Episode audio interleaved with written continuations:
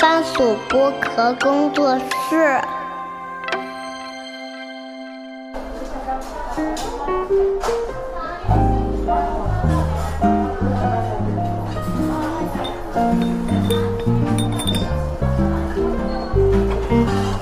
童晨杰的正常生活。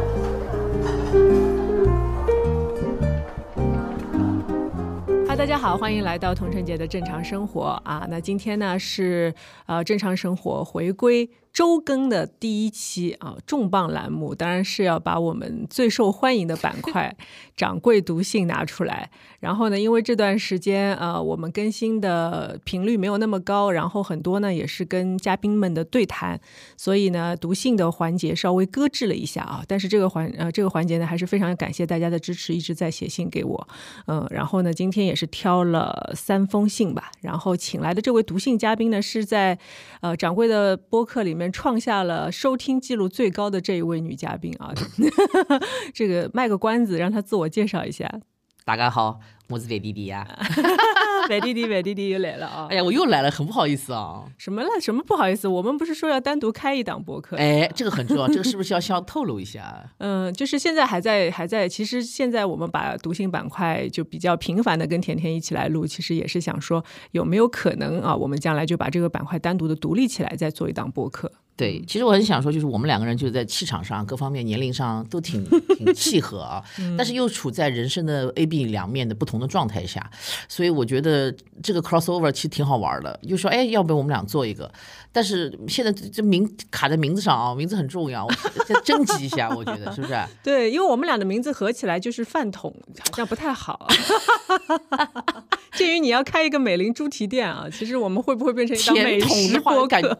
那甜筒感觉不是很符合我们两人调性。甜筒啊，饭桶、甜筒都有点怪怪的。饭桶听上去就感觉不太深刻了。甜筒应该是我们十八岁时候开播客的时候的名字。集思广益一下，就是如果我们的这个听众朋友大家对我们俩都有了解的话啊，如果喜欢我们的，可以给我们提出一点好的建议。对，欢迎欢迎投稿，欢迎投稿。然后选中会怎么样？选中吗？我们就单独为他读一期信。好。这个好，这个好，好吧，可以。如果有什么或者有什么评论想要我们读出来的，也可以要求啊。好的，好的。当然，就是如果想要送书啊什么的，我们也可以跟曹宁、跟樊玉茹商量一下。签名照也可以，我觉得，虽然现在也不大值钱了，这种东西。签名照可以啊，可以啊。对，因为我们现在呃录的基本上播客都会以视频播客的方式，也会在其他的一些平台上面也会出现啊。虽然现在呃看。视频播客的朋友们还不是很多，但是呃，还是有很多呃朋友们会来反映说，哎，视频也挺好的，因为视频我也可以放在那里听，但是想看你们两眼的话，也可以看你们两眼。对，甜甜怎么样？最近？最近不是还在拍吗？对啊，我也，我们是不是要讲一讲这次录制其实挺不容易的？对，就是我们。因为我们还是在同一部戏上，原则上来说，原则上 原则上来说，对，因为不知道何时杀青，所以呃，其实本来是约了昨天的来录制啊，昨天录制，突然之间田姐说不行，发我的通告了，嗯嗯，然后就说好吧，那就 delay 一天吧，因为今天掌柜主要是身体有点不舒服，本来不想选今天，然后呢，我就昨天在说，呃，前天在说要改的时候，我还在说了一句说，哎呦，不要明天发我的通告啊。对。因为我们现在没有对手戏了，就是很容易错开我们的戏份。是的，是的。然后呃，基本上我们组的通告都是半夜三点钟才会正式的通知你到底有没有你。嗯，所以昨天我是三点钟接到了取消的通告，还好取消了。嗯，好的，就是啊，这个故事反正比较曲折啊，我们就不在这儿细讲了。反正今天呢，来来这个录播的地方，就发现电梯坏掉了。这个也不用喷出来吧？那，快点给田姐拿点纸。没有，没有，没有，没有，没有，正好没喷出来。没有，没有，你你你预预防一下。其实我觉得这有点蛮好的啊，就是我一向有一种理论，嗯，就是越坎坷的话，结局会越好。是吗？你有没有知知道？就是老外有一个好像这种谚语，就是就是 bad wedding, good marriage，啊，就是这种。其实也就是说。可以说这种这种想法就是，呃，抚平一下你觉得啊，我们现在都老是碰到糟糕的东西啊，什么水逆啊，什么，就是让平衡一下，会说哦，结说不定结局会很好。但这个水逆我觉得真的挺重的，是吗？真的好多人都跟我在反映哎，是不是？就是之前几次水逆我都觉得哦还好，但是这次就真的好重。你想，我我北京的家搬家什么动荡的事情，然后呃，我爸爸身体又不好，然后我很多的。女性的朋友都纷纷的表示，有的是已经裸辞了，然后很多人还在呃说，我非常想辞职。就是这种事儿都是之前不太会那么密集的发生的，在同一时段里面，而且很多人都是，比如说他在一个相对稳定的企业已经工作了很久很久了，然后突然就觉得在这一刻。哎，这个很奇怪啊！这个好像就是星象运行到某一个点上，所有的事情都会在这个点上去给它爆发出来。这我其实以前你说小的时候，我可能对这些东西就不太相信。但我发现人啊，到了一定的年龄之后，你不得不信一些东西，就是所谓的神秘力量这四个字是可以的，可以归结这个话。是的，嗯是的，对对我觉得就是刚才你说的说的那个关于运气不运气的问题嘛。其实嗯我妈以前一直会呃找一些小确幸吧，现在叫小确幸啊。以前他们就是说有点有点迷信的，就比如说呃，他去，比如说我今天买个馄饨，嗯，那馄饨有的时候你知道生煎包嘛，四四个一两，对吧？对馄饨有的时候不是那么准的，对特别是小馄饨，他抓一把扔进去，他就会说，哎，今天是双数，就他吃馄饨的时候会数的，真的啊今天是双数哦今天嗯，这个事情应该会蛮顺利的，比如说他正好要要做一个什么事情，哦，这个嗯事情应该蛮顺利的。然后点钱，你知道吧？啊就是比如说一呃一百张一百块，好了。在我们还用现金的年代啊，现在可能这个技术已经没有了。然后随便抓一把，就咔嚓咔嚓咔嚓开始点，点完之后发现是个整数或者是个五进制，so，lucky 哦，这件事情肯定很顺利的哦，那你想呀，我们所有的楼盘都没有四楼。啊。现后后面建的基本上都是这样，都没有四楼，嗯对不？就就比直接跳成五楼了，对吧？然后十三楼、十四楼基本上都是没有的，对的，对吧？iPhone 十四在上，在中国大大扑街，就连我这种重度苹果迷啊，嗯我就是每一每一个都换的。你看我现在手机还是十三，哎，我的也是十三我是能接受的，嗯，十三不就十三了？我们上海人买十三 D 嘞，对不啦？那其实还蛮可爱的，也没有会觉得说它这对你影响有多大。但老外不是有什么黑色星期五啊什么之类的啊，什么十三对他们来说是一个 bad luck 这种数字。但是我心里想说，十四我真的无法接受，上好要洗要洗，侬讲是吧？哎，手上天天抓了个要洗，侬讲啥情况了？这个肯定是我是不能接受的，就连我这种我觉得受过高等教育的人，好了好了，被苹果赞助商听到不太好，这期 pass。不会的。他我我还我我的狗最近身上出去遛狗的时候，都会带他们的 tag 出去啊、哦啊！这搜索这个功能，我觉得还是很好用的。怎么就怕现在怕是没有没有赞助商是吧？不不，现在就是大家都有点危机感嘛，所以年轻人都去上香啊什么的，对吧？哎呀，赛博上香，我的个天呐，真的是。对，就寻求一点心理安慰吧。这很重要。其实我觉得叫叫宇宙浓度，嗯，就是一种信号源的一种浓度。当你向宇宙散发出你强烈的意愿和信号的时候，其实那些东西就会不知不觉的向你靠拢。叫宇宙叫叫什么法则，反正是一个能量聚聚能法则，反正是对对对，就是不管信不信吧，但是有一些微小的改变，可能还是会从你就是你本身你的本愿出发，对吧？就比如说我每年都会跟 K 哥说，你今年要定个小目标，比如说呃，他曾经定过说我要做网大一线男演员，然后有一年就真对对对，就是就是还蛮具体的嘛。哎，对，非常具体。我跟你说，目标越具体越容易实现，是是有道理，这个我同意，是吧？嗯，然后那一年他就大概一年接了六七部网大的男主角，真的，啊嗯，这个就是意愿法则。就很多人说我不行，我不行，你可能就是真的不行了。是的，我你每天对着说我行，我行，我行。嗯其实网上你有没有看到很多视频，就是这样，什么你每天早上睁开眼，你看到我真的，我真的，我真的很不错那种的。嗯嗯嗯其实时间久了，你一开始觉得很可笑，ridiculous。嗯你每天听，你都会真的会不知不觉就心底深处会觉得，哎，我真的挺不错，我真的很行。啊、对，就像我很小的时候就看着镜子对自己说，嗯，You gorgeous，嗯，太 damn 漂亮了。现在每天还说吗？现在就是已经变成一种呃生理的信仰反应，生理反应。就无论什么地方镜子或者是有我的倒影出现，我都会那一瞬间会就，我靠，这他妈谁呀、怎么这么好看下一秒精彩登场。？Damn me！” 自信自信法则，嗯，是，所以自信比上香还有用嘛？赛博自信是这样。我觉得反正现在就是大家经历了一些事情之后啊，就是现在也面临着一个比较相对比较严苛的环境的话，其实嗯，其实我觉得是一个改变的阶段，就是世界也在改变，然后你可能也需要改变一些你的观念，所以在这个观念的改变的过程中，其实你会你会有一些危机感。同时呢，你又想抓住一些什么东西，因为一切都变得好像比较未知，然后不太具体，嗯，所以嗯，就像我觉得像 K 歌的这种定目标的办法就很好，嗯，就是因为你定了一个很具体的目标之后，比如说你说我哎，就最简单的女生说我要节食减肥，对吧？那你先说我，比如说我这一个月我要做到什么？你先不要说你减多少斤，因为减多少斤其实跟你的本身的身体的状况是会有关系的。嗯，但是我要做到我要做到什么？就比如说我我这个东西，比如说我这杯奶茶，我今天就不喝了，我一个月不喝会怎么样？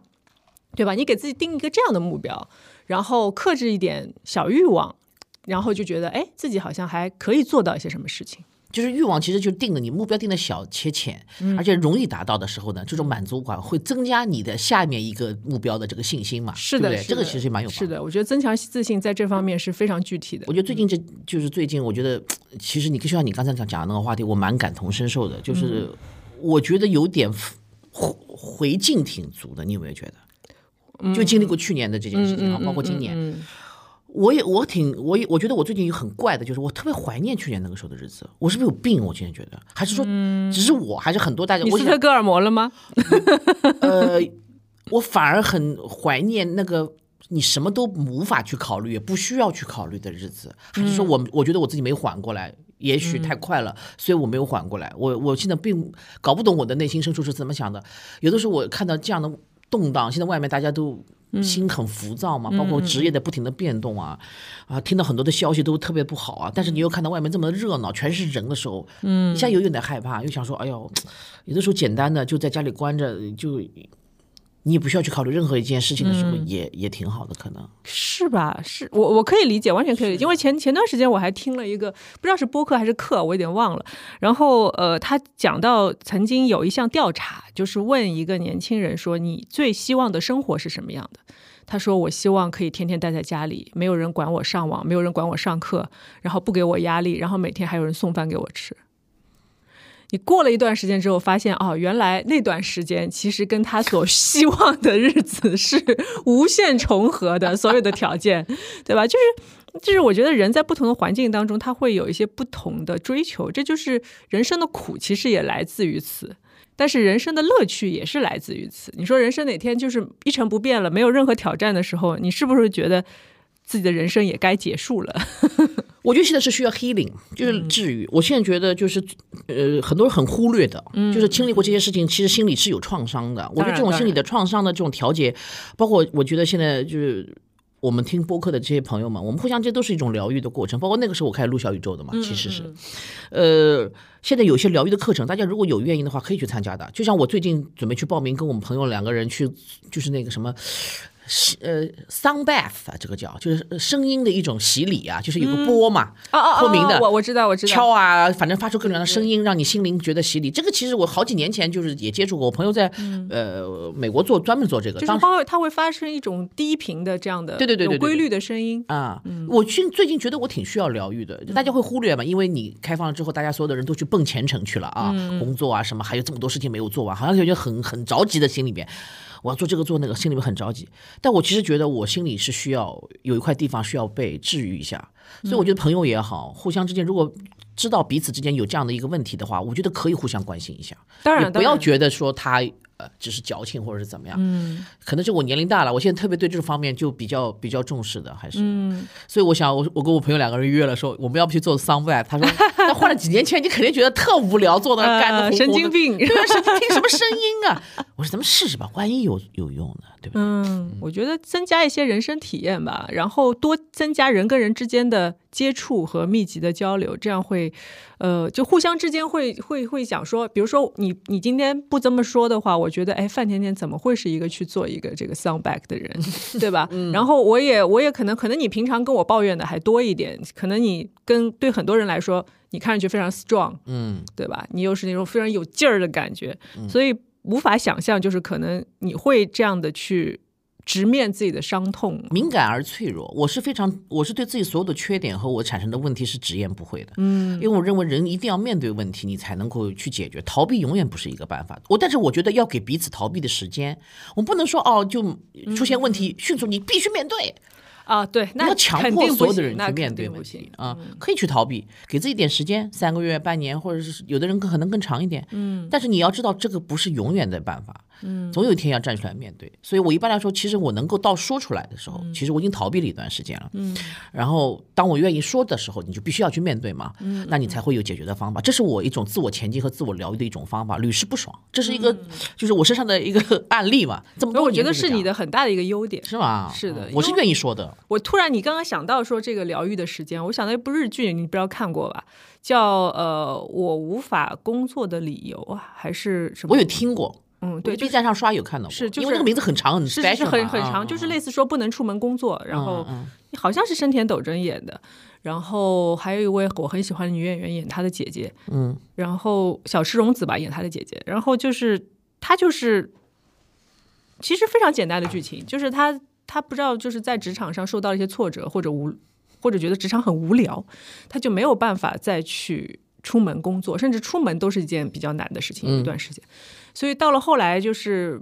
慢慢慢慢，其实这个剧对我来说是稍微有点絮叨，有点无聊，但是我觉得这个题材有点意思，就硬生生看到了第十集 大结局。然后我觉得我可能潜意识当中我是在等这个结局，就是我看他究竟什么时候可以好。嗯，能走出去是吗？是的，后来怎么样？最后他当然就走出去了嘛。嗯，就走出去时刻，你就觉得哇靠！我看了十几集，就是为了为了这个这一刻看他走出去，对这一刻，就是说对我来说还是很有意义的。嗯就是我觉得好的影视作品，它固然揭示了一些问题，但是它最后一定是给你一个救赎。它不只是给到主人公一个救赎，也给到观众一个救赎，告诉观众其实一切都是有希望的。对，哪怕你在前十集看到他那么丧、那么惨，然后甚至于跟家人之间还产生很多的问题，感觉好像没有人会再去关心他、爱他的时候，突然他自己想通了。嗯，这种感觉是，嗯，我觉得这个这个是这段时间我们还是比较需要的。特别是呃，我也有一个毛病，这个毛病其实我我跟大家都说过，嗯，很多人都很就是没有放在心上，但是其实这是一个很大很多的人都会遇到我。我有一个呃人多恐惧症，哦哦，你跟我说过，对吧你？看上去社牛，其实是社恐。人多恐惧症的很很神奇，就是而且不是小的时候就有的，嗯，确实是呃有了一人生有到了一定年龄之后才发生的，发现这样的一个问题。这种恐惧倒也不至于说到无法呼吸啊，要窒息啊，去医院治病啊什么，但是就浑身上下会确确实不舒服。嗯，我有过最严重的一次，就确实呕吐了。嗯嗯，就当我真的真实的呕吐之后，我才发现哦，这个不是我自己给自己强加的一个毛病啊，确实是哎，有点你那天在。现场吐不是因为这个吧？这个不没有没有没有，那个不是，那确实是吃坏东西了。所以不要喝奶茶了，确实会吃坏吐对，就是就生理反应会永远先你一步嘛。啊。对，你的身体会很敏感。就是我觉得大家要关心自己的肉体的原因是，很多时候你你确实觉得没什么，还也觉得不压力不大。但是我的胃酸上涌也是这样的。嗯，其实胃上面有个东西叫迷走神经兴奋嘛，你压力大的时候，它的就会分泌大量分泌胃酸，嗯，然后你会觉得，哎，我怎么这么烧心，胃酸上涌不太舒服。对，因为胃是第二大脑嘛，对，你的身体不舒服、情绪不好，第一反应其实是你的胃会最先给你一个反馈。我是能够理解，包括有些我们小的时候碰到一些，呃，但当时还没有什么霸凌这种事情啊，就是大家对这个词语还没有那么的清晰明了的时候，其实当然了，学校里会发生这种事情啊，什么之类，身边的或者职场上都会有。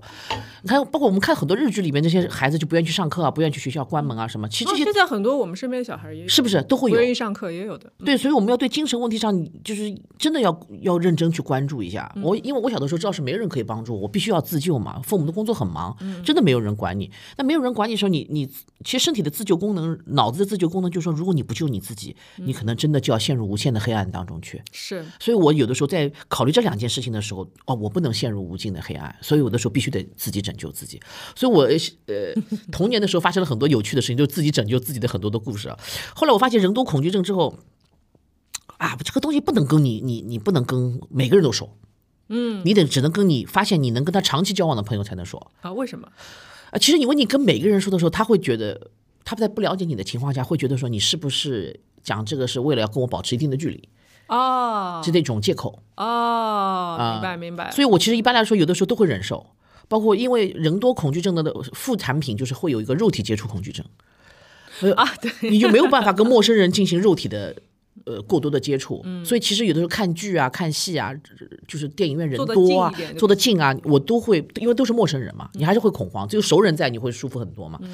嗯，包括乘地铁啊，挤公交车啊。哎，，那你小时候挤公交车什么的从那个时候开始就有这个因果就有了，就很有不适感，有很强烈的不适感。因为我想到我们小时候其实公交车都是比较挤的，哇，被推到就沙丁鱼罐头，就被完全挤得像缝里一样的。是的，是的，那种会会非常难受吧？对，因为那时候太小了嘛，嗯，呃，就是而且被学业的重重担所呃 挤压的，只想快点到达。学校，其实 就暂时不考虑而。且我当时牛到什么程度啊？小的时候就是在公交车上，不是挤成这种程度吗？嗯我还在公交车上把回家的作业全做掉。啊，我也经常干这种事儿，是不是我还在公交车上看书来。哎然后那个时候就是基本上，因为我家后来搬的比较远的时候，公交车上其实到快要到家的前大概半个小时，天已经黑了。啊，对对对对对对对对对，然后就在那么昏暗的灯光之下摇摇晃晃对啊。嗯然后我一直一度以为我会近视，但是没有，你只担心近视这件事情啊。我只是担心，因为很因为我妈天天会说，哎呀，你不要那么暗看了，你不要那么暗看了，对对对对吧？然后我有的时候还看书嘛，就是因为八零后的哎，那时候看武侠小说看的扎筋啊，哎呦，我也是，哎呦，一秒钟都放不下来，你知道吗？然后闲书呀，哎，闲书多好看，竞技的竞技的书呀，多好看，多好看嗯，是吧？怀念没有手机的日子。嗯，没有手机，仅仅你干那时候也没有耳机，什么也没手机，你没有办法屏蔽所有的人。做功课其实说不定就是屏蔽别人的一种一种方式方法。嗯，但是你没有觉得，其实对于女生来说，其实社交网络是会给他们造成很多焦虑的一个地方。那当然了，不，我觉得社交网络是造成所有人焦虑的一种地方，嗯不仅是女的，就所有的人。啊，我们读信之前聊了这么多闲闲篇，要紧吗？哎是的，反正我们这次串台嘛，内容多一点也没事啊。OK OK，好的，好的，那我们先读信吧，然后后面如果还有什么想聊的，我们可以继续聊。嗯嗯，这我我们我们的读信的来信者，我们还是都是给他们匿名吧，好吧？好，我先读一封这一位，我们叫他小 V 吧。嗯，我曾经有一段长达六年的初恋，从小镇上，从一个小镇上最厉害的高中认识的。高考结束后，他考入一本，我考入三本。虽然都从北方考入南方，但绿皮火车也要七小时。这段初恋非常珍贵，他对我非常真挚，但他爸妈始终看不上我的学历。他爸妈从政，我爸妈从商。寒暑假我也是在北京，只有过年的五天是回小镇上的。可以说这六年几乎都是异地恋。我们都是乖乖学生的形象，但我内心深知，但我深知我内心是叛逆的。（括号从小到大都被羡慕，都羡慕被学校通报批评的一伙同学。我在研究生入学那一年，有个痞坏痞坏的爱打篮球的男生追我，我仿佛那仿佛就是我叛逆内心中一直向往的，于是我就和初恋分手。半年后和那个男生在一起了，但那个男生就是个金玉其外败絮其中的家伙。不到两个月，让我快速撤退。从那一刻开始，一切都仿佛预示着我要为这个行为付出代价。到现在快三年了，我感觉我一直在倒霉。不论是和老师、同学、恋人、家人，没有一个关系是融洽的，没有一件事情是顺利的。看到初恋经常发一些和现任的状态，发现人家离了我就是解脱。我当初那句“没有哪个女生能像我一样包容你”，简直啪啪打脸。反倒是他说的“其他男生会伤害你的”，就像预言一般。听之前您和沈老师的聊天，我也深有感触。不应让糟糕的人和事一直影响自己，但我仿佛一遇到不好的事情，都在怀疑是不是报应。我觉得这种心态是不对的，但不知道怎么缓解。也许我的这种行为就是大家嘴中不忠心得到的报应吧。没有人骂我，更让我难过。我也读了很多心理学的书去找答案，但是怎样能不一一遇到问题就怀疑是报应，还是无解。希望童老师和嘉宾客观解答，该骂就骂。我也知道自己是错的，但我如果觉得如果还有一次再给我一次机会的话，以当年内心的状态，我可能还是会做同样的选择。只是想好好面对以后遇到的困难，而不是觉得和过去有任何关联。童老师和嘉宾万事顺意。嗯，谢谢。嗯，说你呢，万事顺意啊。你也是，万事顺意可爱听这种话。嗯哎，这跟我们刚才开头讲的是不是很契合啊？是吗？对，就是一种，呃，我们没有讲到劈腿的事儿吧？没有，我们讲的是幸运的法则、吸引力法则，他讲的是不幸的吸引力法则，就是其实是一样的。啊，明白明白。一个悲情的开始，就觉得后面所有的不顺都归结于这个选择的错误嘛。嗯，但是这种心态，我我当然可以理解啊，就是，但是我觉得小 V 其实你年纪应该也不大吧？我想说的是，因为初恋嘛，对吧？初恋跟男朋友在一起，然后我我可以理解为青梅竹马吧，嗯嗯，对吧？长达六年的初恋，然后因为考入了不同的学校，然后一年就见几天，这种恋情其实挺辛苦的。对，嗯，你是不能接受异地恋的吧？完全不行，而且我反对。你反对？因为异地恋到最后几乎就不是在跟对方在谈恋爱，嗯，好像在跟一个自己想要的对方在谈恋爱，它是一种意象，一种影子，甚甚至于乎你会神化它，是吗？对而且会美不常见到他，对，你会美化或者是丑化，嗯，因为你会用你的思想去代入嘛，因为他没有办法做出很多的具体的行为和行径，除了打电话、视频之外，他但他等于是活在呃二维空间里的这样的一个人，到最后你就觉得自己是跟一个照片在谈恋爱，或者是跟一个 AI 在谈恋爱，有什么跟手机区别在谈恋？爱跟手机在谈恋爱没有任何区别。嗯在真实需要拥抱，嗯啊，需要温度，需要胸口的心跳声的时候，你都没有的时候，那其实就是不是在跟一个活的人在谈恋爱，跟你想象中的那个人在谈恋爱。嗯啊，我有这样的，因为有这样的，确实是就是实力嘛，嗯，太脆弱了，那个时候彼此都太脆弱了，呃，有是年纪很小的时候嘛。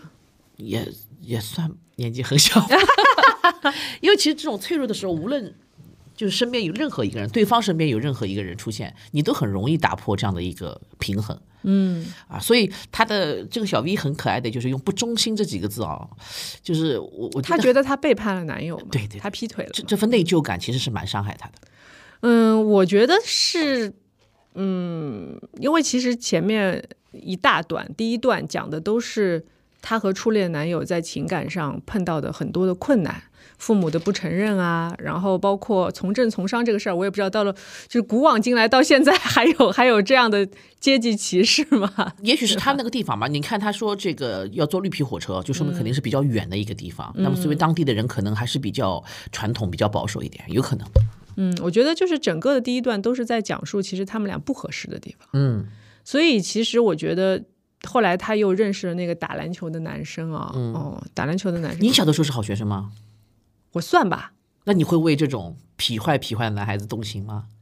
我其实，在很长一段时间当中都是，像我初中读的是女校，嗯，然后后来做模特了，读的学校又都是女生的。哦，你觉得男基本上就是不是男女混校那种？呃，小小学是男女混校，嗯小学，但是小学有一种就是男女争霸的感觉，你知道吧？小学的时候还没懂事儿呢，哎，就是男女争霸，因为我们是体育班嘛，那个时候就是我我打篮球，然后我们呃班级里也有打篮球的男生，嗯，然后还有练体操的男生，所以我们班的男生的身高是非常惊人的，就是中间差二十公分的那种，小学生的这种。然后就是我我通常会跟打呃练体操的男生下课跳跳橡皮筋，然后跟。对，因为就下课就不用跟打篮球的男生玩了，因为我们放学之后都是去同一个地方打篮球，嗯，所以所以是是就是大家社社区活动、社会社会活动非常频繁的一个一个阶段啊。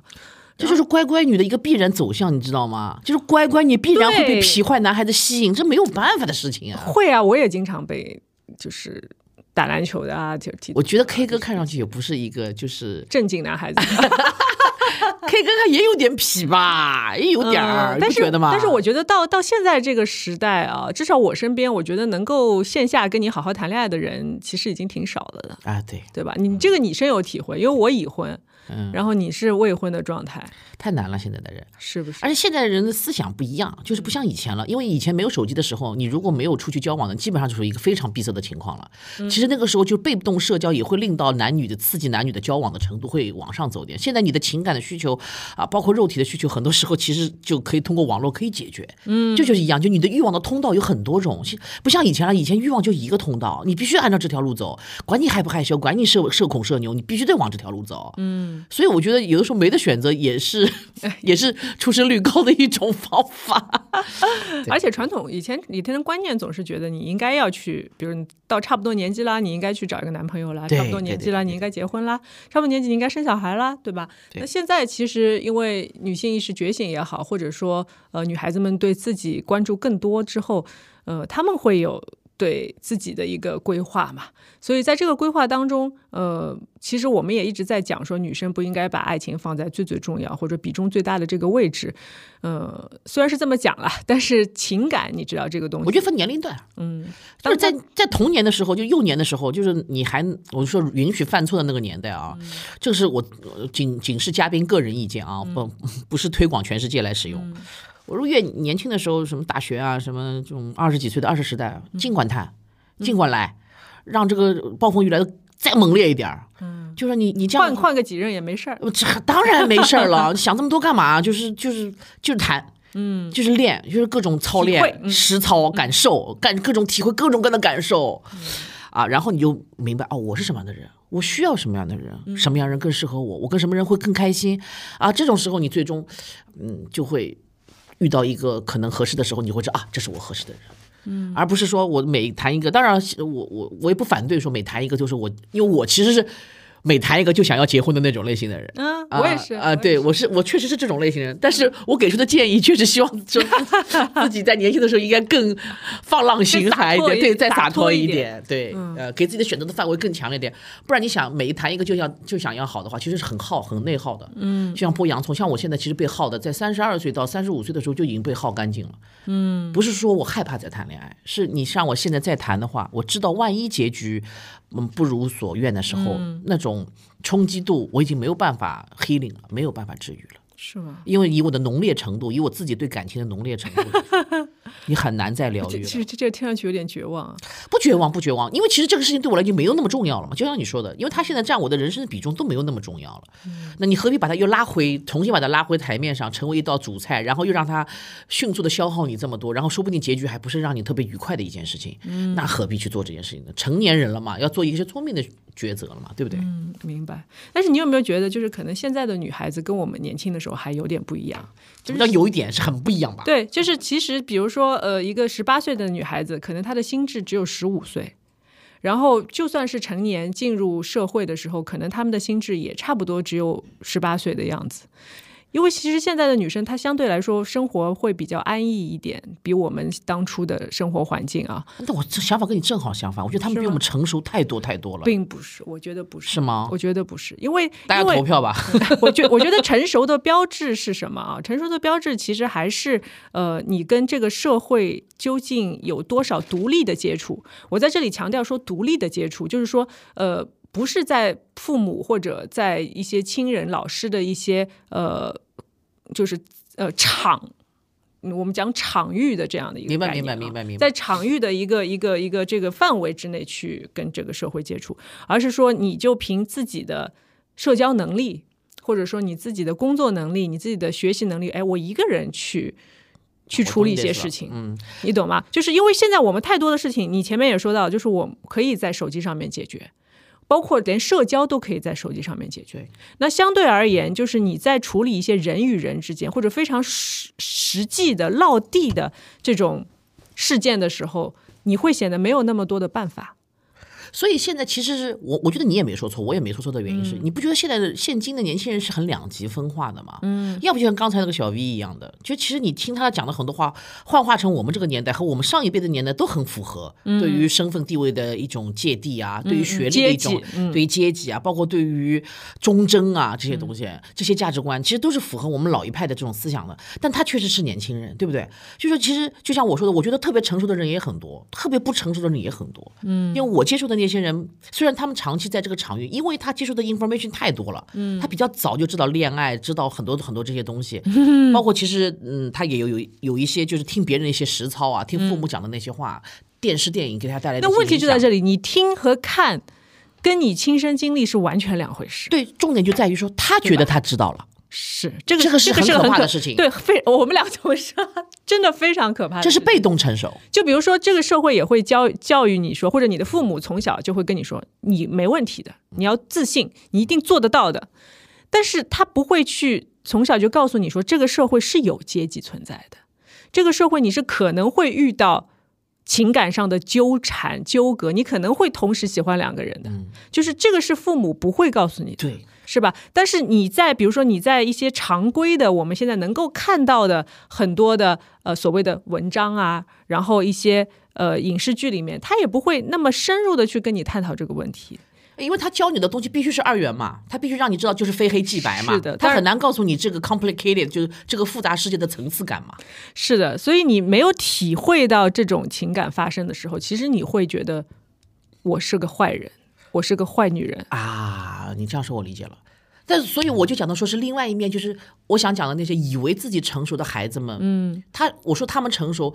是他们说出来的话，你听上去不像他这个年龄应该能说出来的话的。好像已经懂了很多好道理。懂，但其实并不懂。我们知道他并不懂，但你不能说的。嗯，你一说他的反抗心理会会很很。哎，所以你就是你可以，你我们换反过来讲啊，就是说你承不承认，呃，所有的你成熟的条件是来自于你的实践，是，嗯，承认。至少百分之八十以上吧。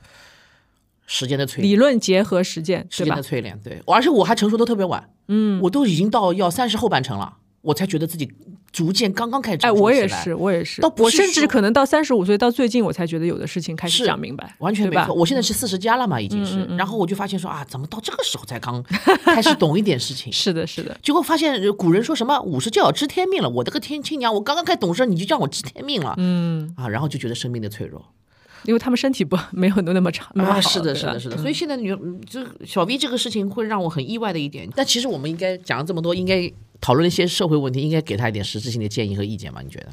呃，我觉得有的时候绕一个大圈子，其实是为了让他更开阔一点自己的视野，以及告诉他说，其实不是他一个人在经历这些事情，而是说，嗯，有的人可能不会告诉你他在经历这些事情，而有的人可能他已经经过了这段经历之后，他可能也有点遗忘了。但是我觉得对于小 V 来说，你。我觉得你说该骂就骂啊！我说你觉得你最不该做的一件事情，就是拿这个事情不停的惩罚自己。对，真的没有必要，真的没有必要。因为，呃，你说只要发生不好的事情，你就觉得是自己的报应，哇塞，那就是我觉得老天爷没有那么有空吧，对吧？他天天盯着你，而且你做了什么？就是你伤天害理的事情，你是杀人放火啦，你还是奸淫掳掠了，对吧说明？他还是单纯，他是还是单纯，单纯就是我觉得，嗯，你说单纯啊、善良都是一些很好的词儿啊，但是有的时候你过分的把这些白月光照在自己身上的时候，你会莫名的给自己形成很大的压力。道德枷锁嘛。嗯，就是你要你要一种所谓的清白感，你觉得我是我要做一个清白的女生，嗯嗯，我要毫无瑕疵，我要跟我的初恋明白明白结婚。嗯，或者说我要正正式式的去谈一个恋爱，而不是说道德浓度特别高哎，就是在一段关系当中，我稍微有一些有一些我自己的，就是可能行为上没有那么那么的符合所谓的道德规则的时候，我就是十恶不赦。但是我换句话说，如果你是真的你觉得想要赎罪的话，我觉得到今时今日，你都给我写这封信了。然后你都在那里说要我让我们骂骂你，把你骂醒的情况下，我觉得对你来说这些赎罪够了，我不想骂够了。我觉得他没有没有需要骂，没有没有需要被没骂的地方啊没有需要骂。没有做错任何一件事情啊，嗯因为你知道吗？就是任何一件事情的你你你经历的这些事情都是必然的啊。我是一个宿命论的一个人，没有办法啊。我就是认为你所有现在得到的一切和你现在做的一切，就像你自己也说，嗯无数次给你回过去，你还是会选择这条路的道理是一样。啊，对，我觉得有这句话就够了。对啊，也就是说你现在的结局是必然的嘛。对既然是必然的，何必要惩罚自己呢？是你记得你记得上次我们聊重启人生的时候，樊一茹还问过我，如果让我回到当时，还会不会跟前夫结婚？嗯，会不会跟他离婚？我说，就该发生的事情一定会发生对的。对对对对吧？你在你在当时当下，你觉得这个事情我非做不可，那你回头再去想的时候，我就觉得说可以啊，那又怎么样？这是我的选择，对吧？后果我可以承担，但是我们、我们不是说什么样的后果你都要承担啊，就是我们在呃分析你这件事情的时候，我觉得这个后果你自己已经在承担了。嗯，当然，就是现在有一种说恐弱的讲法嘛，就是说女生不要恐弱，不要觉得说，哎，我我自为了不显示我自己那么弱，而我要去承担所有的结果。啊对对对哪怕是对方对你不好，或者说对方做了一些呃很明显的在道德上的有问题的事情，你都要说这是我自己承担的结果，那也不是这样的。对对吧？我们还是有碰到坏人的可能性的，对吧？有有可能会碰到不公平的事情的可能性。对啊，所以我们要具体的去分析这件事情到底是谁的问题，嗯，同时再跟自己说，我到底应该承担多少责任，嗯，因为就像我前段时间在学民法嘛，就是在学。啊，对不起啊，就是扯远了。但是但是民法里面就很好，为什么应该选？对，就是他会很清楚的告诉你这件事情你应该承担百分之多少的责任。哇塞，你就算的那么清楚了，已经有百分比了，已经。就相对来说，有的时候我们具体的在分析，或者说我们在回溯一些事情，我们一些想不通的事情的时候，你用理性的介入去把它数字化的、量化的去呈现在你面前的时候，你会发现哦，OK，这个事情我可以承担这点，但是你让我全部承担。不公平，对，所以我我我从我的角度上来讲，呃，小 V 这封信里面讲的所有的问题，就是我总结下来他的人生的唯一的问题，这件现在是就是过度沉溺过去，他永远活在过去，因为过去的一个就像你刚刚说不太清白的一个点，而污染了他后面所有的人生，他所以把所有的现在的一切的不顺利归结于过去，还有一个就是可能他没有一个超越过去这一个点的一个新的方向和闪光点，而盖过过去的。或者他根本就选择不看到这些闪光点，也有可能，这个更可怕。呃，因为说明他还是在意。嗯，一个人很在意自己的闪光点和不闪光的点的时候，他就会发现啊，别人混的都比我好，别人做的比我好，他比我幸福，他的现任都比我开心，他解脱了。为什么我我我？他还是在做一个对比。嗯，放下过去。把把把你的前任从你的手机里删掉，他不是说你一定要故意遗忘他，也不是要故作姿态，我没事儿，都放下，暂时的把他短暂的删去，让他不要成为你生活里的一个对标人物，何必呢？让永远活在自己的罪恶的所谓的他认为的无间的罪罪恶的过去，难以自拔，忘记身边的人，忘记现在，忘记未来，甚至于乎，所以我认为他过度沉溺于过去才是他唯一的问题。嗯，是，我觉得我们今天说了那么多啊，就是呃，我们也实在骂不了你什么东西，没有做错什么事啊。但是我我觉得我跟甜甜唯一能做的就是一个过来人的经验吧，告诉你很多事情该发生的已经发生了，但是你要嗯说的说的俗一点啊，向前看吧，对吧？我还给他再提供一个就是切入点啊，万一你要是跟初恋真的好了，哎，没有碰到这个男孩子的事情，你就一直。说不定就会觉得说，我当初为什么没有跟那个叛逆的痞帅痞帅的男的在一起？然后可能你婚后还是会去实现这个事儿，是吧？不是，你就会一直怪你的初恋情人，觉得说你为什么不？就是因为你，我贪图跟你这种平淡的啊，所谓的我们的忠贞的这种感情，为了这个守住这个白白月光，啊，我忘记了我的朱砂痣。每天晚上百转千回，就想着你那个痞帅痞帅的朱砂痣，非常有可能。这个就是张爱玲那篇《红玫瑰与白玫瑰》讲的那个东西。你丢了左和右的难以选择，你我告诉你，你选了任何一个，你都会难受，就这么简单。我反而觉得他的选择是让我觉得，嗯，挺好的一个选择。选了以后后悔和不选之后后后悔的选择嘛，对不对？是因为其实如果按照他的说法的话，他跟初恋男友的前途也是堪忧的。是啊，对吧？嗯，就是你们也不可能说会有一个多光明的结果，因为他自己也说了前提了。是的，而且我觉得初恋男友会在后期跟你说。呃，没有人会比我对你更好啊，什么这种话其实也挺 bullshit，嗯，对吧？对吧？这种话就是，哎呀，就是过来人都很都一个被分手的人总是会要讲一些话，对不对？对，就是争回点面子也好啊，对吧？或者让让自己就是突然就是上升到另外一个高度也好啊，对吧？就是这是这个都是很正常，我觉得很正常，没有谁对谁错，而是说你要过好你的日子，对，就这么简单，好吧？永远不要去责怪自己，何必呢？我也。女人何苦为难自己？我觉得责怪责怪自己也责怪够了，够了。你要你要去评估这件事情，对吧？虽然我们说情感它是很难去理性的量化的，但是有的时候一件事情结束了，你还是可以去分析它的嘛。还有，我觉得他有一点很不好，嗯，这点我要批评他。他总觉得自己不幸。我觉得那你你你你知道比你不幸的人太多了吧？也是，是不是？你还考了研究生，是吧？你说你从一个小地方能够到一个大城市来。是吧？你做了很多很多的努力，你的事业挺好的。只不过你你你浅显的认为你的事业没有你想象中的那么顺利，你的情感没有你想象中那么顺利。但你已经是非常幸运的一个人了。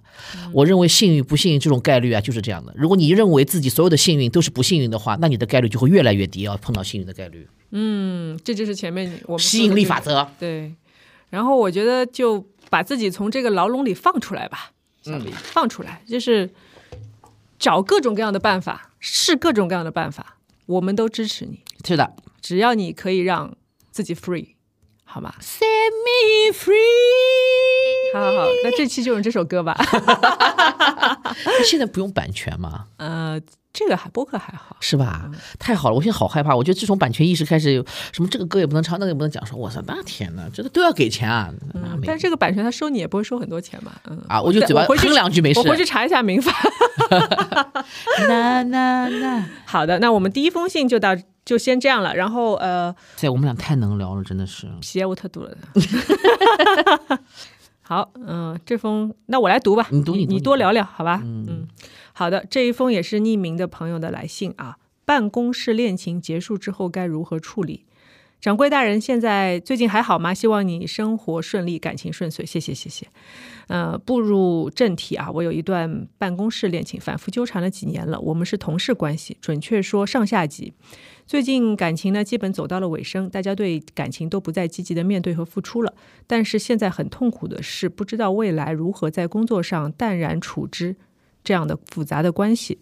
每天都要见面工作，没办法做到，或者短期内没办法做到客观积极的处理工作上的事务。但是面对很多生活上的现实压力，又无法离开这份工作，我该怎么调节自己，或者让自己成长，可以尽快的正常工作呢？感觉自己很失败，一把年纪，三十多岁啊，还有感情苦恼，这有什么？希望人间清醒的佟掌柜能够给我点建议，让我尽快步入正轨，摆脱孽缘。谢谢。嗯，哇塞，办公室恋情，其实我我没有做过办公室，哎，嗯，我做过办公室，是吧？我上过班儿，那你有有过办公室恋情吗？没有，不允许。对，就是很多是不允许的，是吗？呃，其实就是以无论是就是只要但凡是职场，其实都有一个潜规则。这种潜规则，有的公司是几乎是明文规定的，有些就是不明文规定，但就是潜在的。如果你被发现有办公室恋情，特别是一个部门同一个部门，如果大厂大公司的话，你们在同一个公公司，但是你们不在同一个部门是被允许的。但如果在同一个部门的话，没有办法被允许的，因为其实这是涉略到一个职场的一个公正与否的一一个一一件事情哦，对不对？商业机密而且对一个商业机密，还有一个就是你们上下级关系啊，你在开什么玩笑啊？对吧？就万一说句难听话，就是我这个单子我要派给谁？嗯，我派给我自己媳妇儿，还是我就女朋友，我还是派给别人，对吧？我能这么公平吗？嗯你真的你觉得你是公平，你觉得他特别有能力，别人也觉得你不公平，这样对你的老婆女朋友也不公平。说白了，嗯是不是？所以一般来说，呃，职场第一条就是。明令禁止同一部门是不允许谈恋爱的。嗯然后真的爱上了，可以的，那你们就当中走一个，你们自己决定走走谁。一般上都是领导会来找你谈的，嗯嗯嗯，要么就是地下 underground，你永远不要给别人知道，嗯啊，一般都是这么样的几种处理方式。这是大家如果在职场都知道这件事情。那你觉得办公室恋情通常的结果会是在一起的概率多，还是分手的概率？如果就如果两个人是步入婚姻的，也必须要分开，就是也必须要分开部门了。嗯，就是你们夫妻两个人是更不可能在同一个部门，还是原来的那样的一个工作环境了。就哪怕你说我们不是谈恋爱，我们就是很正式的 officially 的，我们是要进入婚姻殿堂，那领导还是会来找你说，我们希望你们当中走一个，我可以调你去别的部门。或者调到外地去，如果有分公司的话，外地去，你这样让人两个人分，刚结婚就分居两地，你这开开什么玩笑 是啊？我我个人是比较反对办公室恋情的。对。但是这位朋友他已经谈了嘛，而且谈了时间还挺长的，嗯，然后就说现在他的公司为什么没有人发现这件事情啊？嗯，可能公司每个公司的制度会不太一样吧，基本上结基本上构会不太一样吧。基基本上都是反对的，这是一个很正常的一件事情。对，但是他是现在他又没办法离开这段工作，但是他已经分手了。嗯嗯，他已经分手，就是他没办法离开这段工作，嗯但是呢，他又不知道怎么面对这个人。嗯，你有什么建议吗？在我看来，其实你你先说，我回头说我的建议。其实因为我的建议很简单。你真深叹一口气。对我我我我首先觉得职场啊，就是一个戴着面具的一个地方。嗯，你在一个戴着面具的地方动了真情这件事情，确实是呃，但我理解。嗯，因为其实人人有的时候在职场上是脆弱的。你很希望得到帮助，特别是如果同部门大家有共同语言，而且你们共同在经历一些一些困难。其实人和人如果叫吊桥效应，你共同经历一些困难、一些事情的时候，很容易产生一种浓烈的感情，还有包括崇拜哦。你会觉得说啊，他在职场上好厉害啊，或者他能独当一面，会带会产生一些幻觉，就爱情的幻觉。所以说你会迷恋上自己的上司啊，或者喜欢上自己同事，这很正常。啊，这个太多了，嗯，啊，包括就是不管不管是不是办公室啊，甚至于婚，我觉得任何一个职业的职职场上都容易产生这样的一个一个想法。当然，你脱离开这个环境之后，你会觉得啊，曾经的这也只不过是 crush，是迷恋啊，并不代表是真情实感。但他竟然把它化成了真情实感，而且谈了这么长时间，现在又面临要分开，但是又同一个部门。我觉得，哎，你刚才之前我们预览这封信的时候，你说你有很多话要说，现在反而好像对，嗯，这个第一个反应就是职场嘛，怎么会人职场那么认真啊？职场很可怕的啊！我知道，但是现在事事已至此，对，因为我其实觉得，就是我在职场是另外一个模式，嗯，啊，我认为我是职职场人，我都不会像现在这样坐着，你会你会换档档位是吧？啊，对，我就是以一个职业人的一个一个面具对待这个世界，对待你跟我讲的所有的话题，我口气痛痛掉，用的选择的这个词语都不一样。哎，那换句话我来问你啊，就是说，呃，就算不是在办公室里面有过恋情，比如说你有没有喜欢上自己的同事过？有啊。我几乎每去每一家公司都会喜欢上我的同事。那拍戏的时候呢？呃，拍戏反而少。嗯，我就说之前我在职场的经历的时候，我经常就是会对呃权威人士，嗯啊，这个所以我其实是能理解的，产生一些幻想。嗯啊，因为你可能你的工作的呃占有你的生活很大一部分嘛，可能百八小时到十二小时甚至以后，那时间久了以后，你跟这个人相处时间太久，包括他的某些权威和他的能力很强，他的工作能力会让你。呃，产生一些幻想，嗯，但是因为渐渐的随着年龄的增长之后，我明白这是一种幻想之后，我会处理的比较好一点。但是有的时候还会觉得，哎，他好厉害啊，啊，这是能处理成这样。但其实你说真的，你你也没有说真的要跟他共共同生活，或者是想象跟他约会是怎么样？不是不是，我觉得纯粹的就是一种对于个人能力的一种倾慕，嗯，啊，你说这种是一种喜欢，我也可以同意，嗯。嗯，但是就是两个人在一起之后可能面临的问题，我从来没有过，我从来没有在职场上跟对方在一起过。但是你说产生 crush、产生幻想和呃崇拜是有的。对，我就我就在在幻想啊，就说如果是呃这位朋友他跟上司有了这样的实质性的恋情，嗯，而且他们俩又每天需要一起去工作的话，嗯，会面临一些什么问题？会面临很多样问题。首先，你第一点，你第一步就不能你不能让别人知道吧？嗯，就是不能，你不能让别的同事知道。第一天知道就大张旗鼓的去告诉所有人。你要是大张旗鼓让所有人知道的话，你的职场就给自己下了个很大的绊子啊，这是肯定的嘛，对吧？你职场不是开玩笑的，不是说大家都是 love and peace，他不是搞慈 善事业，人来就是赚钱的，嗯，这很 serious 的，就是你说挡人财路如杀人父母，你开什么玩笑啊？就大家不是真的，所以我我就讲职场话题是很严肃的，嗯嗯，特别是很多人。漂泊到一个城市，上了这么多年读书啊，考研、考博，考这么多年，花这么多钱，为了什么？不就是为了最终在在上班，在职场上能够鏖战天下，能够一展雄风嘛？是不是？我凭什么跟你开玩笑？结果你还给我来鸡长里短，跟我谈小小情小爱，你还给我搞这种来这一套，挡我财路？就是因为你跟上司有有有有恋情，无论你的个人能力这个时候强还是弱，你都会被划分为裙带关系，而受别人的指责指摘。呃，轻则穿小鞋啊，重则那你就基本上在这个同行之之内都会被毁毁毁，就是你的名誉啊，reputation 都会受到受到影响。因为别人可以到时候你就算你不在这个公司工作，你去别的公司工作的时候，一我们会写会会写 recommendation，会写那个推荐信的时候，那你人你叫人家怎么给你写？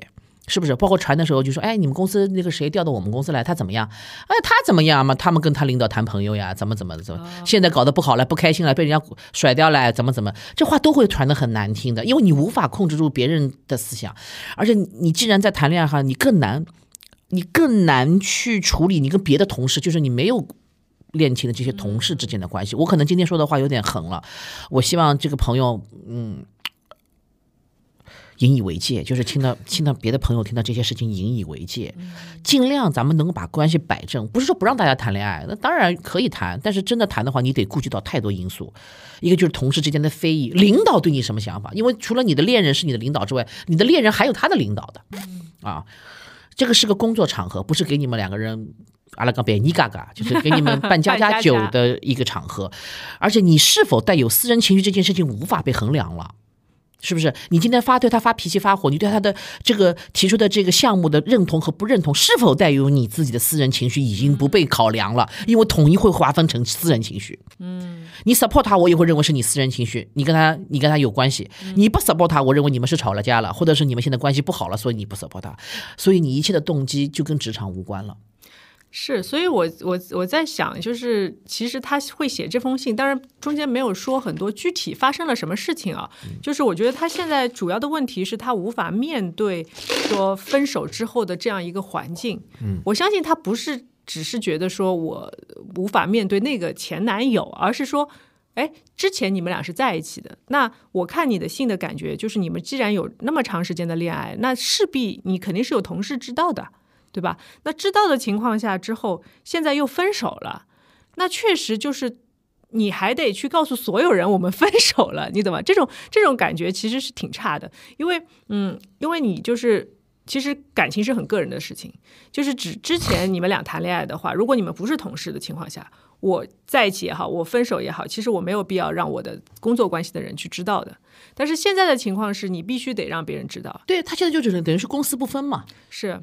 对吧？公是公，私是私，这很简单。也就是接下来我给他的唯一的建议就是，他必须打起一百二十万分的精神，以一个比之前更努力、更百分之一百八十分的一个 professional 一个专业的状态来击破接下来所有的谣言。但是这会活得非常累和非常非常的辛苦。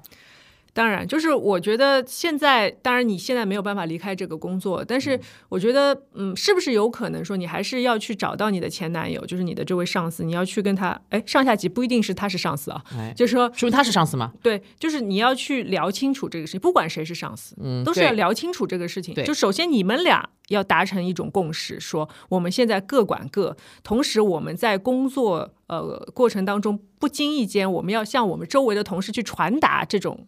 理念就是我们在工作上没有任何的呃说可以任何去纠缠啊，或者有一些就是边边角角擦边的事情没有了，因为我们现在分手了。嗯，然后呢，就是我相信，如果这位来信者是女生的话，其实她还会面临一个问题，就是办公室的 gossip。嗯，对吧？就是肯定会有人在背后百分之一百二十。七七错错，对吧？就说一些，哎呦，现以前怎么怎么样，现在怎么怎么样了？然后，哎呦，听说分手，就是大家还会各种猜疑，你知道为什么分手啊？什么，就是会有很多的八卦的产生。所以，我我可以想象说，他写这封信，其实心理上是承受到了一定的压力的。那当然，那你你你同不同意说，如果？嗯，当然，你刚才说你拿出一百二十分的努力去说，我证明我我是我是专业态度，对我是专业的，我是适应，我是配得上这份工作的。我的建议反而是你是不是尝试着去换一份工作？当然。我也是很希望提出这个这句话的，但是是前提条件是他说他暂时无法离开这份工作嘛，我们才想出后面那些方法来嘛。他是用是，但是他说到是因为工作的，呃，就是因为生活上的压力。那我相信生活压力那就是钱吧。那其实他也可以劝对方离开吧？这 为什么不可以呢？就如果他是上司的话，无论谁是上司都可以劝对方离开。我觉得可以，就两个人坐下来好好谈谈。既然我们已经不是恋人关系了，我们就要公对公，谁无法做到公对公，谁就先走。但我觉得，如果对方是男生的话，一般不会同意。我管他是男是女，今天是我，我就得跟他说，我不想走，我也离不开，我需要，我需要这份工作。你走，嗯，不然大家没有办法好好相处下去。或者说，我们就完全能够做到 one hundred percent，就真的是毫无私人感情，完全是以公的状态来说服身边所有的人。但这很难。很难，对吧？很难，很简单，有一个既定的印象。在职场上，不是你死就是我活，这时候没什么大家玩玩什么私人感情了。既然你已经做错了第一步，就是咱们就不能第一就别别跟自己的啊上司有过感情啊，这个东西，这个就后面尾尾巴太大，嗯，掉长尾效应太太这个太复杂，complicated。很少有人能处理得好的。你去看这个世界上强的厉害的人都没办法处理好这样这层关系啊。但是还是大家永远在犯错，因为没办法，因为你接触不到新人啊，整天就上班上班就接触这点人。哎，那有没有一种可能说，他们两个人之间有一个人先找到了新的另一半呢？会不会快速的去让？周围的这些声音去给他平息下来，没有你快速找到新的一半吗？别人会同情或者说是要 gossip 另外一半嘛，对吧？你们不可能同频两个人同时在同一天找到新的恋人。那至少就是在工作上可以撇清了嘛？工作上这个撇清已经是后续事情了，不重要，因为你无论撇不撇清，已经撇不清了。你你所以你的观点是，只要在办公室里面，特别是上下级的关系当中产生过这样的恋情，不要给别人知道。嗯，要么他他现在已经知道了嘛？嗯，但是。这种情况下，其实是没有办法说再回到说我只是一个独立的人，我在这个公司当中去完成我的工作，也可以看心态。就看你牛不牛，你厉不厉害，你能不能真的做到一碗水端平，真的做到问心无愧，还有用你的真的你的能力，用你的很强的能力去征服你身边的人。因为我认为一个有个人魅力的能力非常强的一个工作者，就是工作呃上的一个位置的话。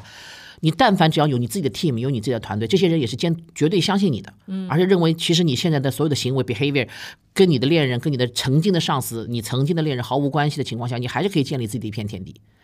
这个就看你个人能力了，绝对是个人魅力了。对，嗯，我同意。但是就是从某种程度上来说，我们对它的具体的，就比如说它这个公司结构是什么样的，嗯，公司规模到底有多大啦，嗯或者说你们的上下级到底是哪种上下级，是对吧？这个都会有。呃，最后就是判断上可能会有一定的影响，嗯，但是我只是说，就是我也同意一部分甜甜的看法，说，呃，办公室恋情就是你真的要是非常非常慎重的，对，尽量不要去触碰嘛，我认对，为。非常非常慎重的。或是我们因为你讲怎么讲谈恋爱嘛，感情上的事情和工作上的事情，它本身就是两条思路，两条路。还有一件事情就是你们没有考虑过别人的，就其实对别人是不公平的。就是你们两个人又谈了爱了，又谈了恋爱了，公费的，还一块出去。说白了，公如果万一有个出差啊，有个怎么样的啊，又有情感上的诉求，又有工作上的这个加持，是吧？那你有没有考虑过，这对别人是不公平的？所以一般来说，办公室企业是有这个文化的，就是不允许，不允许这个事情是可以。既然被明文规定，就说明这是一个禁忌。嗯啊，就跟学校里的道理是一样的，师生也不让啊。嗯嗯，对不对？这个不就基本上要避嫌的，就是我个人也认为这个避嫌是非常有必要，因为我是在职场上工作过的人嘛。你你说实话，你真的你的身边的一个平平无奇的一个一一一一个，我无论他是男女啊啊，他突然有一天一飞冲天了。嗯，你你觉得他的工作能力、进办公室的时间、对这行的了解完全都没有你熟，结果他因为某些原因，嗯，可能也不是因为某些原因啊，对，哎，你一定会把他认为是某一些原因的。那你之后心里对这个这对这位同事的憎恨程度啊，包括我们就是说不公平的态度，彼此都是不公平的一件事情。我认为我我来职场又不是来看你们谈恋爱的，我来职场就是为了，呃比如说白了，有的有些一家老小需要我养活的，我是拿着我的身家性命，呃，进来搏命的。结果你在这边谈情说爱，你你说这对别人是来说是一件不公平的事情它会有一。些三角关系产生吧。那当然了，还有你知道，就是当你当你跟领导更接近的时候，那你身边的另外别的一些这个环境也会改变嘛。那有些人就会觉得啊，原来你现在跟领导是这个关系，我是不是要跟你更要好一点啊？原来中午饭不叫你的啊，也会叫你啊。下午要不要喝杯多喝一杯咖啡啊甄？嬛传既视感啊，办公室哲学、办公室文化可是非常神奇的啊。嗯，这个是就你就职场上待过就知道了，反正是需要打起一百二十万分的精神来的。所以我觉得，呃，这位女生，就我默认她是女生啊。这位朋友就是她，确实需要这个时候需要更 tough 一点，要硬核一点。对，就是首先你要非常清楚自己的情感真的已经结束了啊。如果没有完全结束的话，这个这个可能会带来一个更大的后果或者伤害。嗯，然后呃，首先你确定这个感情结束，然后就是说我们前面也讲到说，你可以跟你的前男友去好好的聊一聊这个事情。到底就是关于谁走？是，不是关于谁走了，就是在在大家都不走的情况下，怎么样说我们去，我不说表演吧，就是说你起码要秀出你们的一种姿态，就说我们是专注在工作上的。其实真的放下也就能放下的，就什么啦？放，我觉得情感上放下反而容易。对呀、但是你就怕的是情感上放下之后，你周围还有一些就是别的就是去连带的事情还在影响到你。那就说明之前的时候就在掺杂了私人感情在工作当中了。如果你在之前就算谈恋爱的过程当中都没有把私就是私人情绪影响到你的工作的话，那你害怕什么切割呢？后续的切割呢？就说明之前还是影响到了多多少少吧，啊。所以其实我不是特别客气，就是这个道理。我觉得因为每个人要为自己的选择负责任。既然你已经选择了一个很难的道路，你也明明知道结局的情况下，既然还是选择了，那么接下来可能就是你付出代价的。的时候了，嗯，是这个确实是很难，但是你说你错吧，我也不能说你错了。你说恋爱感情这种东西谁控制得了是吧？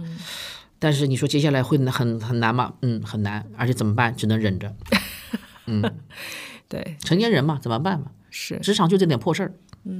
其实这样的一个复杂的环境，我们也不可能说我给你某一条建议啊，突然就插这个事情就过去了，就解决了，是不太可能的。嗯，只是说就是呃，甜甜的讲法可能是会给到你一些未来说你可能会碰到的事情或者碰到的困难吧。会挺多的，有可能啊。但是就是关于如何你跟周围的同事的关系怎么样啊，这个我们也不是很清楚。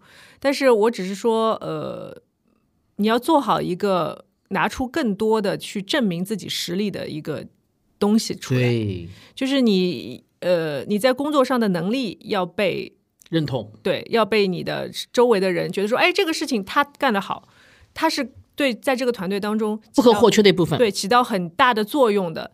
那 OK，如果你能力更强，其实很多事情大家也就会渐渐的去理解，渐渐的去站在你的身边，因为他们到底是你的同事，跟你的上级还可能还是上下级之间还是会有一定的沟通上的隔阂。嗯，然后呢，你也可以很明确的告诉他们，你们俩的关系已经彻底结束了，这个是一定要说的。我觉得不要去就是模模糊糊的，这样反而会产生很多奇奇怪怪的事情。对自己心里也不舒服，而且我觉得用用潇洒和帅气的态度来对待这件事情，也会封住别人很多嘴巴嘛，是吧？你你搞得自己好像跌跌哒哒，割也割不舍不掉，别人反而会。更有怨言，但这就是我就说，呃，办公室恋情的一种代价嘛，是不是？你又要装的很 tough，其实说说白了，这个事情你谁能感情上真的那么 tough 啊？真的能说断就断啊？又不是抽刀断水，水还流呢，是不是？对，其实我觉得这封信的话，他其实已经把自己的现状分析的蛮清楚，对，所以你也是非常的清楚，你现在可能要面对一些呃相对有有一个阶段吧，可能有一个阶段的困难啊，嗯嗯，但是呃，我们能给你的建议就是稍微熬一熬，忍一忍。嗯，如果你需要这份工作的话，当然就是如果有机会啊，就是就像我们开头说的嘛，人生小目标嘛，今年的目标换一份同档位的工作，是对吧？就是你一旦有了这个念想之后呢，呃可能有一些机会就会跟在你面前打开，或者你会去不经意的去接触到一些呃跟你这种想法有关的人，就是你的社会关系增加了之后，你可能可以。说不定就非常丝滑的去找到下一份工作，那这样的话其实是一个相对比较清楚的了结。职场上永远只相信强者，这很可怕的。就是所以，我们你只要跟我但凡讨论到职场问题上，我都会变得冷峻一点。没有办法，就是职场是不相信眼泪的，嗯啊，也没有这么多的情感啊，或者是个人因素可以提。我们只有永远的不停的在变强，你在这个这条道路上才能走下去。就像我之前也说啊，怕朋友，这很多人来问我，就是在职场上什么啊，嗯同事排挤啦，啊，给我穿小鞋啦。我说你只要自己强，你有自己的 team。没有办法，这些人必须得靠你，或者是有些人必须得呃觉得说你这条路才是走的对的话，自然这些人就会向你靠拢，而不是你主动要向那些所谓的趋炎附会的那些人靠拢。你说职场上有这些人吗？有，但是你说完全有一家公司没有这种企业文化，我说也有的。嗯，你我们不能断绝这个世界上所有的不可能发生的事情，有完完全全不搞这种什么企业文化乱七八糟的事儿，只是纯粹个人看能力的公司嘛，也有的，但不多。嗯，确实不多。其实，在职场上，咱学的不就是人情世故这四个字嘛，对吧？拼能力的第第二，就拼业绩的第二的话，那就是人情世故。因为有些呃，有一些职位 position 它不是没有业绩的嘛，你看不出来你个人能力强大与否嘛，什么什么之类的。那你如何证明说你在这份工作当中你是不可或缺的那一部分也是很重要，不可取代的一部分也很重要。嗯，但其实说白了，呃，职场上对女性是吃亏的，这个没有办法的。嗯，我们大家都知道，很难去说这个世界上就这么公平的。我自己这工工作好多年，我也是明白的。所以其实办公室恋情对女方是绝对女方吃亏的。嗯啊，所以我希望大家所有的小姑娘们 还是脑子要动一动的，不要因为了一时的迷恋、一时的迷惑所所动摇。我说我也有过 crush，为什么之前我会讲说我有过迷恋吗？有过迷恋，但是你很清楚的知道自己的位置。有迷恋不代表你就要行动啊。这一生中我迷恋的人太多了，那每个人我都行动，那我不是完了吗？这哪有这么多时间啊？这不可能的事情嘛。对，就是你可以想一想，如果就是像这位朋友啊，你可以回溯一下，就是当初你决定接受这份恋情的时候，有没有想到过今天可能面临一一个这样比较两难的状态，嗯对吧？就是我们都好好的思考一下，对在给大家提个醒，真的要提个醒嗯，都都思考一下。然后呃，那现在就是说，对这位听友来说，已经事已至此，对吧？我们能给到的建议也就是这么点了。其实选择不多，当然不断的强大自己，让自己的能力越来越好，在工作上证明自己。是一个不变的法则吧？就是对这样你不管在这个公司还是到别的公司，都可以找到自己的一席之地啊、同时呢，也是提醒自己，办公室恋情真的是要慎之又慎，哇，你现在讲话很客气了，已经，啊是吗？嗯是电台主持人。慎之又慎，嗯，对不把人家路全堵死。啊，对，就是都有机会嘛，就是不是说反过来说，你就算分手了，你就算失去这份工作，你还是有可以有别的机会，对对吧？那么正确或者没有那么呃考虑的那么完整的话，其实还是有机会去再次的去证明自己吧。年轻嘛，对吧都年轻都会有犯错，不断的调整、调整、微调、微调都是可以的啊。好的，好的，那我们今天的正常生活就到这里啦，谢谢甜甜，拜拜。谢谢大家，拜拜。不管怎样，怎